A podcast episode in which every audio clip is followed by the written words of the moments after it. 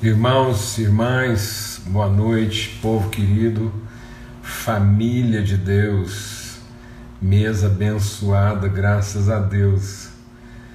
É, vamos nos aproximando aí, vamos nos achegando, cada um encontrando aí seu lugar à mesa, tempo de comunhão e tempo de refrigério, tempo de edificação, de crescimento uma mesa preparada. Oi, Laurinha. Sil, que bênção. Recebi tanto testemunho lá, meu irmão, da, do encontro ontem à noite. Que coisa maravilhosa, bendita. E então, a gente está aqui na nossa viração do dia, né, aprendendo do Senhor, meditando a Sua palavra, para que a gente possa atravessar com fé, com ânimo, com disposição os tempos de obscuridade da nossa vida. Amém? Mirela, que bênção, privilégio. Você está aí, um trabalho tão tremendo, maravilhoso e muito bom, alegria aí, tá com os irmãos, graças a Deus, né? Bênção demais. E a gente poder desfrutar aqui desse tempo de, de de crescimento, né, de exercício de fé mútua. Amém? Graças a Deus. Tivemos um dia hoje assim, é, muito trabalho mesmo, muita virtude compartilhada. Graças a Deus, tempo maravilhoso. Amém? É, e a gente poder continuar crescendo aí. Nós estamos meditando lá em 2 Pedro, no capítulo 1.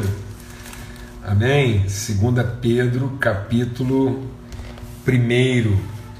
E meditando sobre isso, né? sobre é, ele já nos entregou tudo, ele já, já ele transmitiu a nós, ele comunicou a nós tudo aquilo que é necessário para nos conduzir, para nos levar, né? aquilo que vai nos dar sustentação para a vida e para a relação com Deus, para cumprimento do seu propósito. Então, para a vida e para a piedade, para aquilo que é o nosso crescimento, o nosso desenvolvimento e o cumprimento dos propósitos dele na nossa vida, para que a sua vontade se cumpra. Amém? Graças a Deus.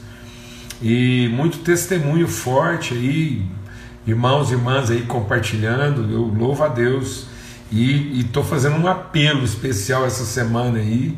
É... Ô Isabel, se a imagem não está legal, às vezes você vai ter que sair e entrar de novo, porque é, é, ninguém está reclamando aí até agora de da imagem ruim, tá bom? Então deve aí, quando acontece isso, que é localizado só uma pessoa, é melhor sair e entrar de novo. Então, eu estou fazendo um apelo mesmo para que você possa, assim, essa semana a gente vai tratar de, de, de muita coisa assim, realmente que tem que ser transformado no entendimento. Amém? Transformada. E porque presta atenção, o texto que a gente está lendo, eu vou orar daqui a pouquinho. Mas antes da gente orar, eu queria chamar a atenção para isso. O texto que a gente está lendo é o seguinte: que se esse esse esforço, porque o texto que a gente leu ontem, aqui de 2 Pedro, capítulo 1, ele diz: por causa disso, uma vez que Deus já concedeu, uma vez que Deus já entregou, por causa disso, nós temos que concentrar todos os nossos esforços para acrescentar a nossa fé virtude, e a virtude conhecimento, domínio próprio e, e perseverança, piedade, fraternidade e amor. Então é um trabalho mesmo que, que implica a nós desenvolver a nossa fé, acrescentar a essa fé conhecimento. Porque onde isso acontece, diz, porque onde as qualidades estão presentes, vai fazer com que a gente não seja infrutífero, inativo, passivo. Então muitas vezes as pessoas não estão conseguindo viver uma vida plena, não estão conseguindo mesmo assim, e não é porque falta oportunidade, não é porque falta recurso, é porque falta conhecimento. Amém? É isso que ele está dizendo. Falta trabalhar, a nossa fé tem que ser trabalhada, exercitada, fortalecida, desenvolvida, acrescentada, para que a gente não seja inativo, né? e, e para que a gente não seja infrutífero. E, e, e, ele diz que quando isso não acontece, a gente se torna míope. Então, nós estamos tratando uma questão aqui é, grave, que é essa miopia espiritual. Pessoas que só conseguem enxergar o que está perto, não conseguem discernir a longa distância, perceber, definir direção, viver uma vida orientada, frutífera, ativa. Amém? Então, nós vamos tratar de algumas coisas aqui bem sérias nesse sentido. 2 Pedro, capítulo 1. Vamos orar. Pai, muito obrigado, obrigado, obrigado pelo teu amor. Graça e paz sejam multiplicadas sobre a nossa vida, no pleno conhecimento de Cristo Jesus, o Senhor. É isso que nós buscamos e declaramos que graça e paz sejam multiplicadas sobre a nossa vida, segundo a tua promessa, no nome de Cristo Jesus, o Senhor. Amém. Graças a Deus. É isso que a gente está sendo desafiado a, a conhecer e perceber. Que se nós andarmos de fé em fé, não é você é, é ter uma fé conservada, mas é você conservar a sua fé desenvolvendo-a. Então, se a gente andar de fé em fé, nós seremos transformados de glória em glória e nós vamos experimentar graça sobre graça. Então haverá uma multiplicação de graça, ou seja, a, a, o seu, o seu, a sua vivência, sua consciência, sua percepção, sua convicção da graça de Deus pode e porque pode, deve ser potencializada. Então, muitas vezes, as pessoas não estão vivendo uma vida plena, não, como eu disse, não por falta de poder, nem por falta de oportunidade, mas é por falta de conhecimento.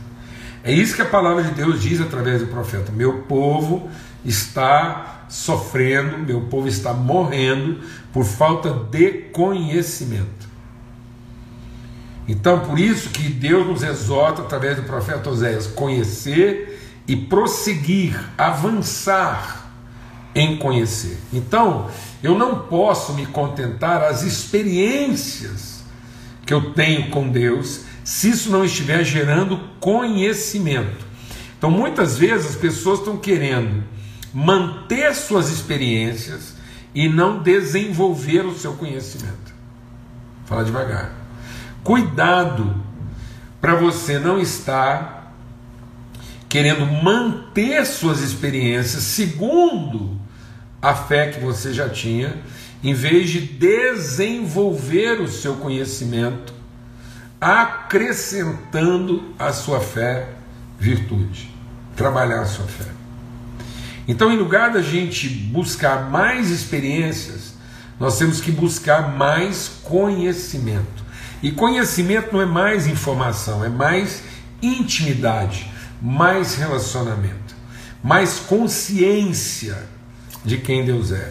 Por isso, o apóstolo Pedro está dizendo o seguinte: é, aqueles que obtiveram fé igualmente preciosa na justiça do nosso Senhor, que a graça e a paz sejam multiplicadas. Como é que a graça e a paz podem ser multiplicadas? Pedro está dizendo, no pleno conhecimento de Deus e de Jesus, nosso Senhor. Amém? Então, eu, eu não vou ter uma vida é, é, ativa e frutífera se eu não melhorar, se eu não desenvolver, se eu não aprofundar uma relação íntima de conhecimento de Deus. E aí eu não estou falando de devoção, não, porque o que, que ele fala aqui? Esse conhecimento virá através de quê? Pelo poder de Deus nos foram concedidas, ele vai explicar. Pelo poder de Deus nos foram concedidas todas as coisas que conduzem à vida e piedade.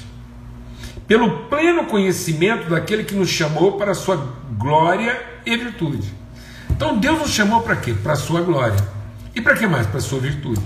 Então a minha vocação é manifestar a glória de Deus e revelar as suas virtudes. Essa é a nossa vocação. Você não tem outra vocação, a não ser que a glória de Deus se revele à tua vida e as virtudes dele se manifestem. Por isso que Paulo, a gente já meditou sobre isso.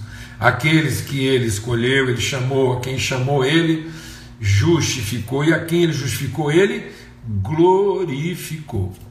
Então é um projeto glorioso. E então Deus nos chamou, para Deus não nos chamou para um mero serviço. Não é, não é uma vida de desempenho, não é uma vida de subserviência, não é uma vida de cumprir uma tarefa.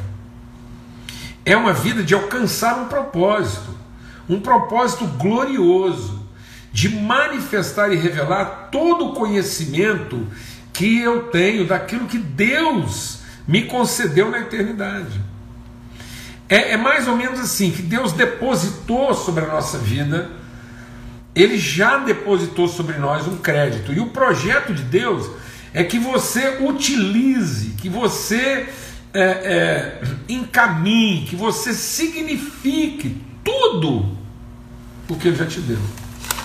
Então, em lugar de você estar tá buscando pelo que Deus ainda fará, pelo que Deus ainda vai. Se você pensa que a sua vida não está boa, porque falta Deus fazer alguma coisa, na verdade, falta a nós conhecer melhor o que Ele já fez, para que a nossa vida traduza, para que a nossa vida revele, para que quando você terminar a sua vida nessa terra, não ficou um nada no seu depósito de bênção. Você conseguiu dar destino a todas as bênçãos com as quais Deus te abençoou. Já imaginou o que é isso? É isso. Deus fala assim: Ei, meu filho, está de volta para casa? Tá. E eu consegui aplicar, encaminhar e, e, e dar sentido a todas as bênçãos que o Senhor colocou sobre a minha responsabilidade. Meu Deus do céu, é isso.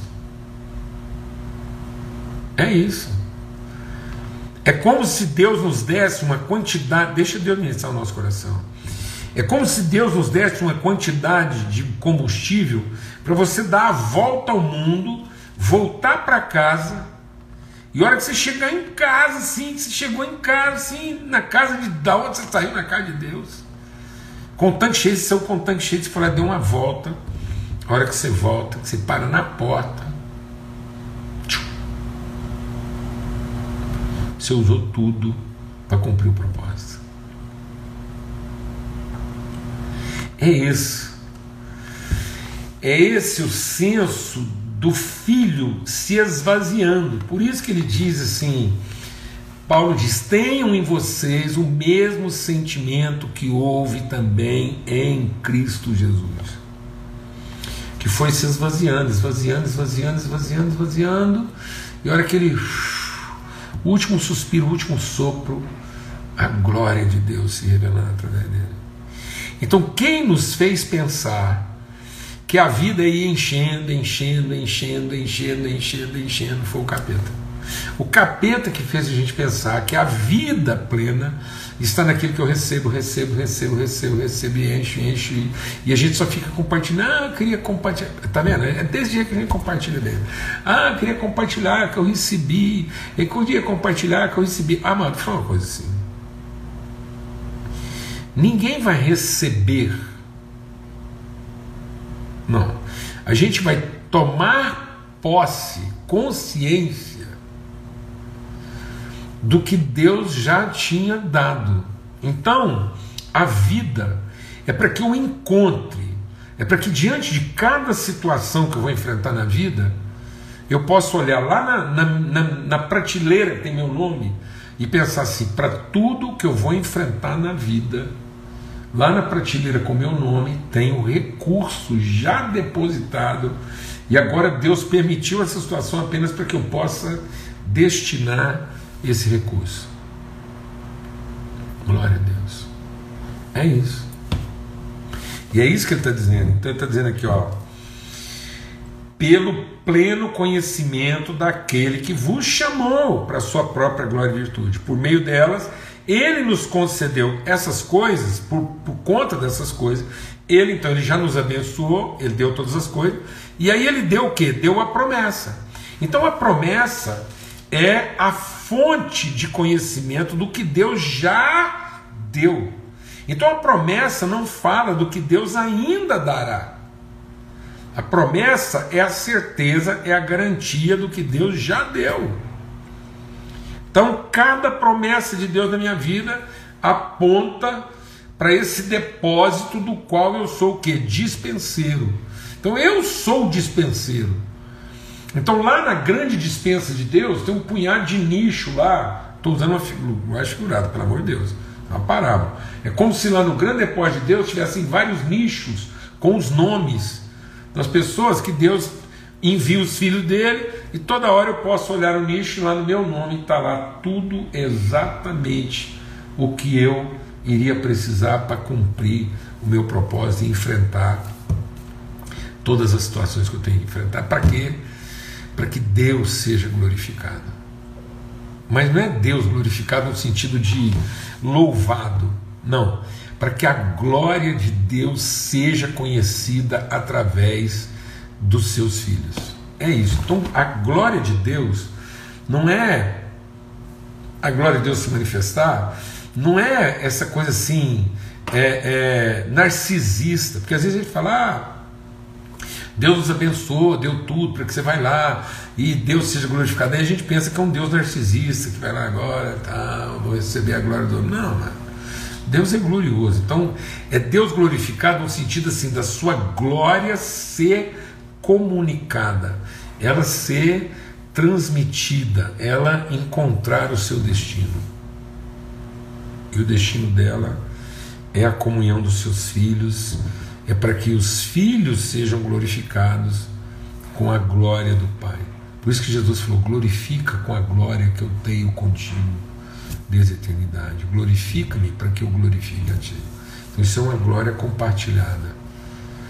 Amém? Então ele diz isso. E ele nos concedeu essas promessas para que por elas você se torne o quê?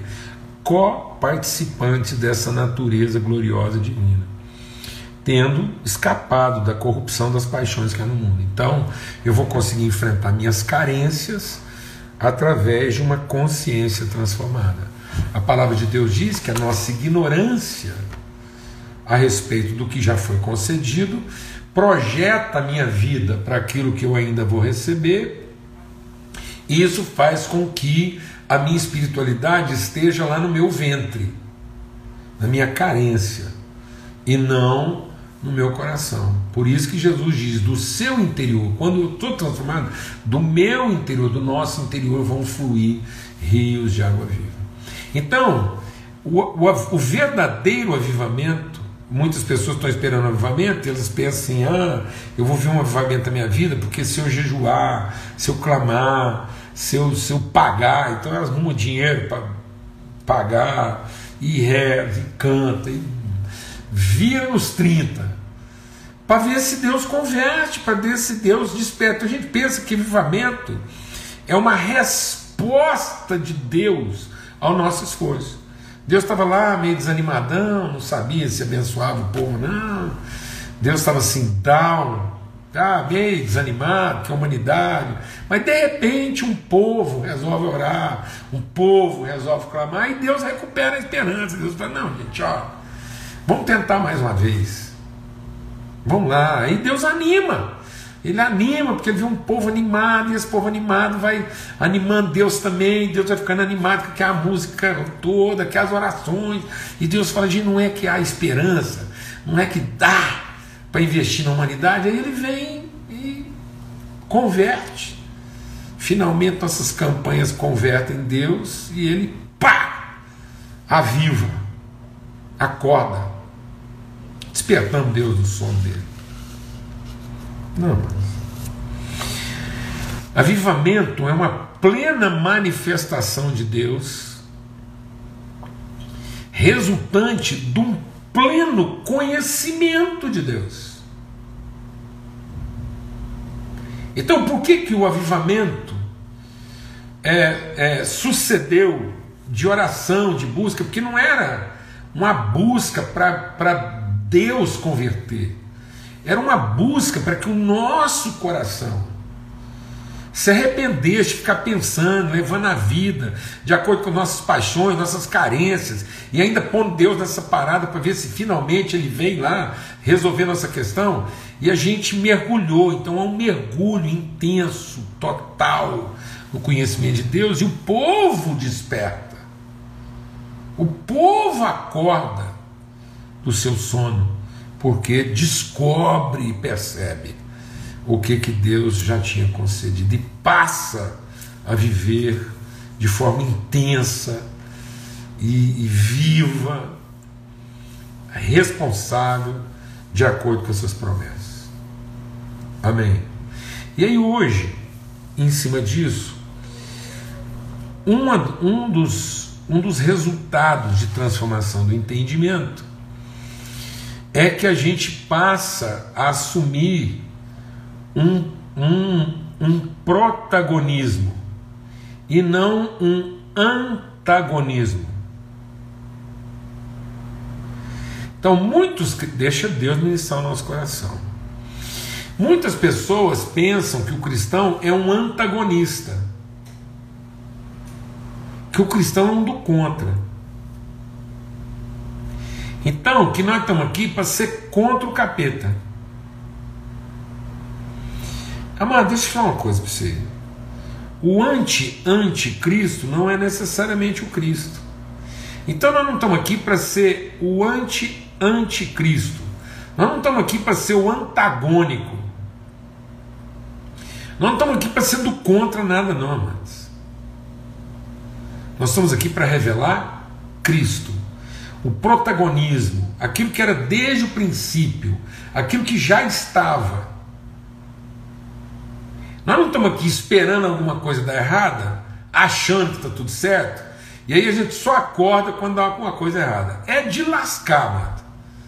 É deslascar essa forma como a igreja ainda fica esperando dar alguma coisa errada para ela finalmente atuar a pleno vapor com aquilo que ela deveria estar tá vivendo antes mesmo do problema acontecer, mas não tem condição um negócio desse. O antagonista, o antagonista é um passivo. O antagonista, ele é conveniente. O antagonista, ele é soberbo. Então o antagonismo não revela virtude, porque é muito conveniente ser um antagonista. Porque o antagonista, ele tem opinião, mas ele não tem responsabilidade. O Brasil está cheio de antagonistas aí. E tem gente se vangloriando de ser um antagonista. Agora, o que é um antagonista?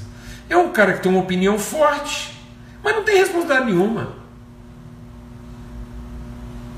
Ele critica o que está acontecendo como se aquilo não tivesse nada a ver com ele. E provavelmente ele fala como se ele estivesse de fora.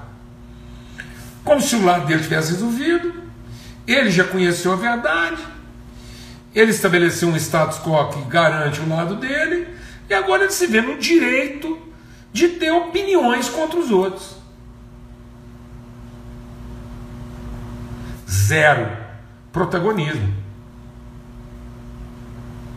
Não, quando eu conheço a promessa, eu sou protagonista. Eu estou no compromisso da virtude antes que o problema aconteça. Gostei dessa aí. Fantástico, Levi. Está cheio de anta. Coitado das antas. que as antas nos perdoem, são seres maravilhosos. As antas não tem nada a ver com isso, mas infelizmente é, é isso mesmo, muito antagonista. que é essa coisa assim, quase leviana e passiva. Porque não tem proatividade nenhuma, ele está sempre à espera. Ele está sempre à espera de um problema grave, ele tem uma opinião forte. Então ele se beneficia dos problemas. O antagonista, ele se promove à custa dos problemas que ele critica. Fala devagar. O antagonista se promove à custa dos problemas que ele critica. Não fosse os problemas, ele não tinha nada para falar, não. Porque ele não assumiu o protagonismo da responsabilidade. Ele é um passivo, conveniente. Ele é um franco atirador. Da janela da casa dele, ele fica escolhendo em quem que ele vai atirar. Então, meu irmão, Deus não te chamou para fazer o contrário.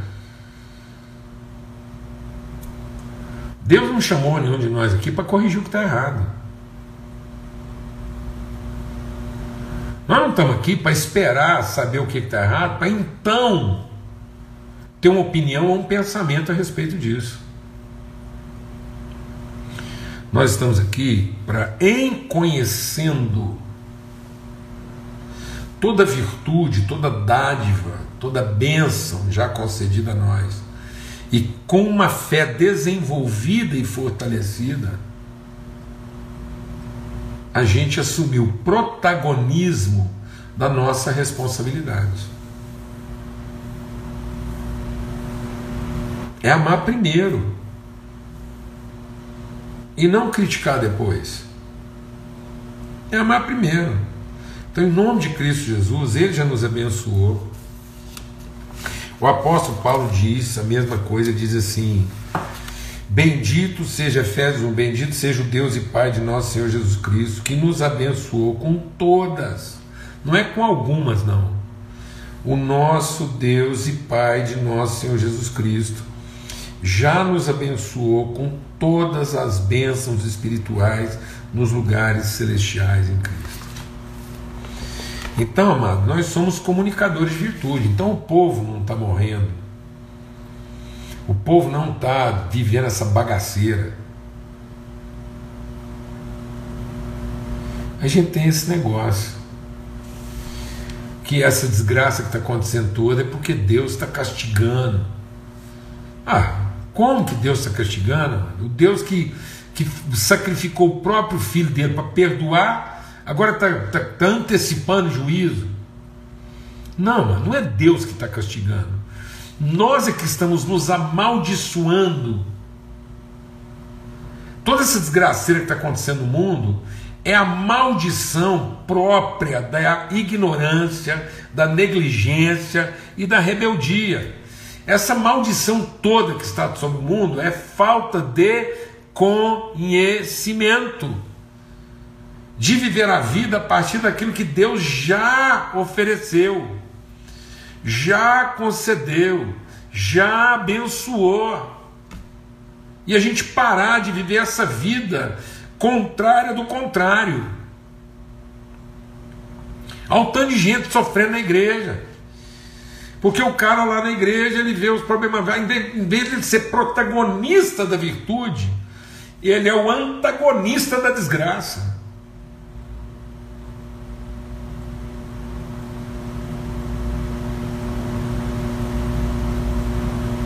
O que é uma desgraça ao contrário, mano? Hã? O que é uma desgraça ao contrário? O que, que é o diabo do avesso?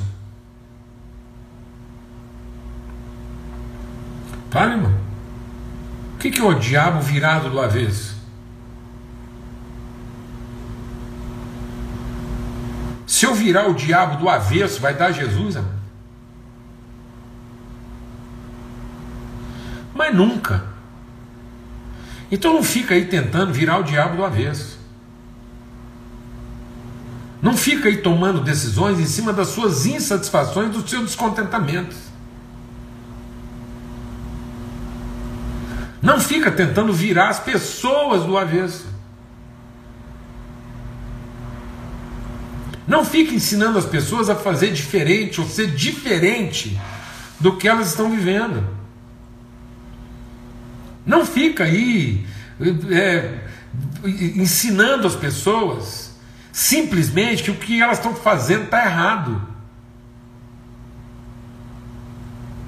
Não é isso, não. Apresente para ela uma pessoa bem resolvida. E quem sabe a gente vai ser uma inspiração para ela a também querer ser uma pessoa bem resolvida.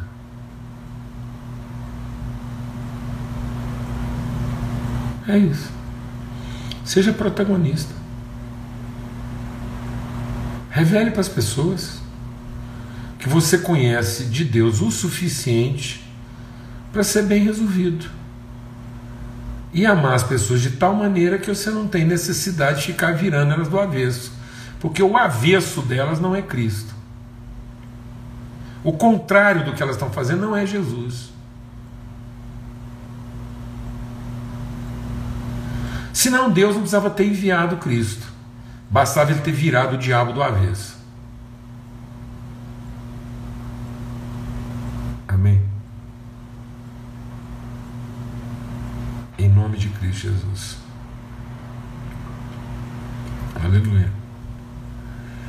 A gente vai continuar conversando sobre isso. Então hoje a gente meditou sobre isso. Uma vez e nós vamos empenhar todo o esforço, ele está dizendo, Pedro está dizendo Portanto, daqui para frente, empenhe, concentre todos os seus esforços no desenvolvimento da sua fé. Porque se você não desenvolver a sua fé, você vai ser um do contra.